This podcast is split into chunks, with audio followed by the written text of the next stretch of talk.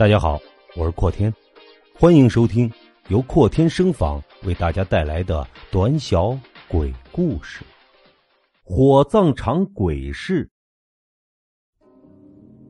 小李是火葬场的一名保安，每个人都问他为什么选择这样一份工作，他也总是笑笑就过去了。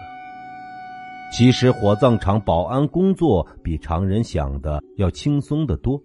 每天只是帮帮司机运送一下尸体，到了时间点再去外面巡逻一圈，就可以回来睡觉了。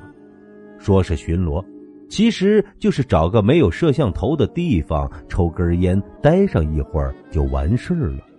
谁也不会没事大半夜的来火葬场偷东西。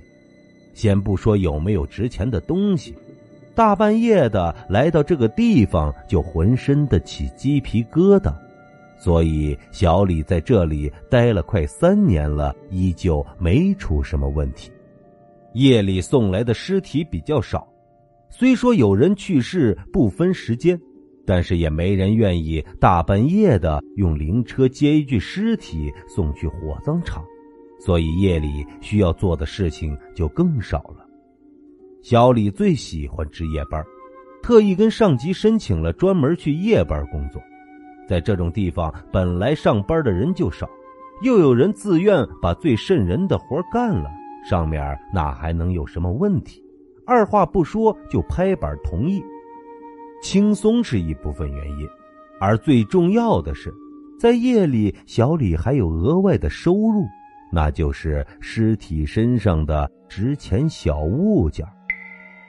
不是每一位逝者都会有亲属来得及收拾逝者的身体，所以不缺乏身上还有金戒指、金手表的尸体，而亲属正沉浸在失去亲人的痛苦之中，又哪里有时间想着逝者身上的小物件呢？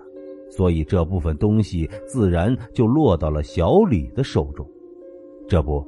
小李今天刚从厕所的角落里抽完烟，又玩了一会儿手机，琢磨着时间差不多就该离开了，向宿舍走去，准备玩一会儿再睡觉。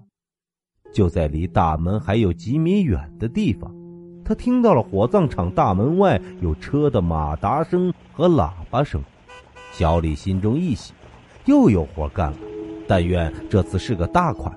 就能好好的去酒吧浪上一阵了。打开了大门，接到了那具尸体。逝者是出了车祸身亡的，所以整个身体支离破碎，眼睛都丢了一只，胳膊也断了，放在身体的一侧，就连肚子都被划开了一道大口子，半截子的肠子耷拉在外面。看样子，那个司机已经坚持不住了。运送了这样一具尸体，现在又在火葬场这种阴森的地方，脸色自然是煞白，整个身体也在发着抖。小李心中暗自发笑，这小子肯定是一个新来的愣头青啊！大半夜的还送这种尸体过来，以往有经验的老司机碰到这种情况都避之不及。心里想着归想着。脸上却堆满了笑容，自来熟的搂着司机还在发抖的身子，拿出来一根烟，递给了司机，一边点火一边安慰道：“兄弟，是不是第一次做这个呀？嘿 嘿，没事没事谁还没个第一次？不丢人。我刚来的时候啊，还不如你呢。来来来，抽根烟压压惊。其实那死人也就那么回事儿。”见多了，那就不叫事儿了。大概是小李真的安慰有用了，那个司机的身子也不抖了，深深的吸了一口烟，然后又缓缓的吐出来，仿佛把恐惧也一起吐了出来。接着又跟小李搭上了话茬：“大哥，不瞒你说，这一道还真把我给吓死了。”要不是老婆生病急缺钱，打死我都不会干这个的。第一次做这个生意，就来了个这么大的客户，以后这种活我可得注意了。小李又笑着安慰道：“嘿嘿，没事没事啊，以后咱这儿就是你的港湾，有啥事儿啊就来我这儿，能处理的绝对不二话。你这是第一次来，也不用跟着进来了。待会儿呢，我自己把这位带进去就行。咱俩先聊聊，等你缓缓，我再送你出去。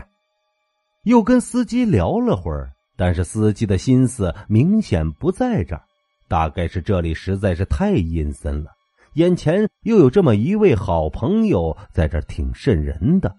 看到司机也没心思跟自己聊天，小李找了个话茬，便结束了聊天，把司机送出大门，反身回去看那位好朋友了。把司机支走，自然不是好心。而是他看到了那位逝者的断手上面有一个江诗丹顿的手表，这玩意儿在世界上可是有名的贵。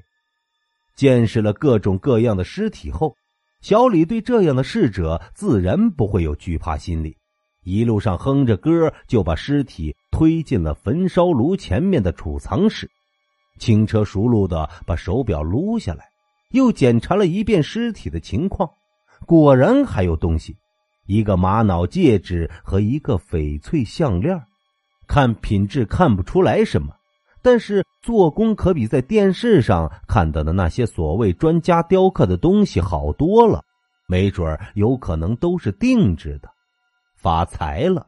这是小李的第一反应。这些好东西要是处理好，别说去酒吧浪一阵子。就是自己辞职开一家小酒吧都不是没有可能。金戒指在尸体上的右手戴着，小李撸了半天没有撸下来，一着急，居然回身去宿舍拿来一把壁纸刀，把尸体的手指割断，这才拿下来那个金戒指。做完这一切，小李抱着自己手里的一堆首饰，看着那个尸体，笑着说：“嘿嘿嘿，哎，谢谢啊。”这些东西呢，哎，你在底下也用不上，我就帮你处理一下。放心，过些日子我会给你烧纸的。那啊，再见了啊！不不不，啊，再也不见。哈哈哈哈回到宿舍，又欣赏了这几件首饰，再次想了想，处理完之后拿到钱该怎么享受。满足过后，用布包把东西装起来，竟然要抱着睡觉。睡梦之中。小李只觉得自己浑身发凉，开始还可以忍受，但是到后面凉气不断的增加，渐渐的，小李被冻醒了。一睁眼，看到的竟然不是自己的宿舍，而是一片红色的墙壁，周围都是。渐渐的，小李发现墙壁里似乎有东西在挣扎。还没看清楚是什么，到了后来，里面的东西仿佛清晰了许多，但是动作还是没有变，依旧在挣扎。黑影更加的清晰了，小李惊奇的发现，这黑影竟然是刚才见到的那具尸体。断掉的手，拖动的肠子，无一不刺激着小李的神经，然后那个黑影直径的向他扑了过来。啊的一声，一睁眼，小李发觉刚才是个梦，汗水已经浸透了枕头。还没等他喘口气儿，又惊讶的发现自己看到的还是一片红。不对，这一定还是梦，我还没有醒。抱着这种想法，小李使劲的掐了自己一把。不对呀，确实疼。那么这次是？墙壁里传出来一个声音：“你看到我的手指了吗？”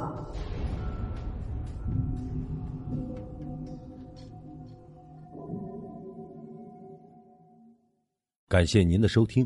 平时里喜欢网购的听友，欢迎订阅我们的公众号“天天福利网”，精准查询淘宝、天猫、拼多多等商家高额优惠券。欢迎大家关注来领取，您的支持就是我们的动力。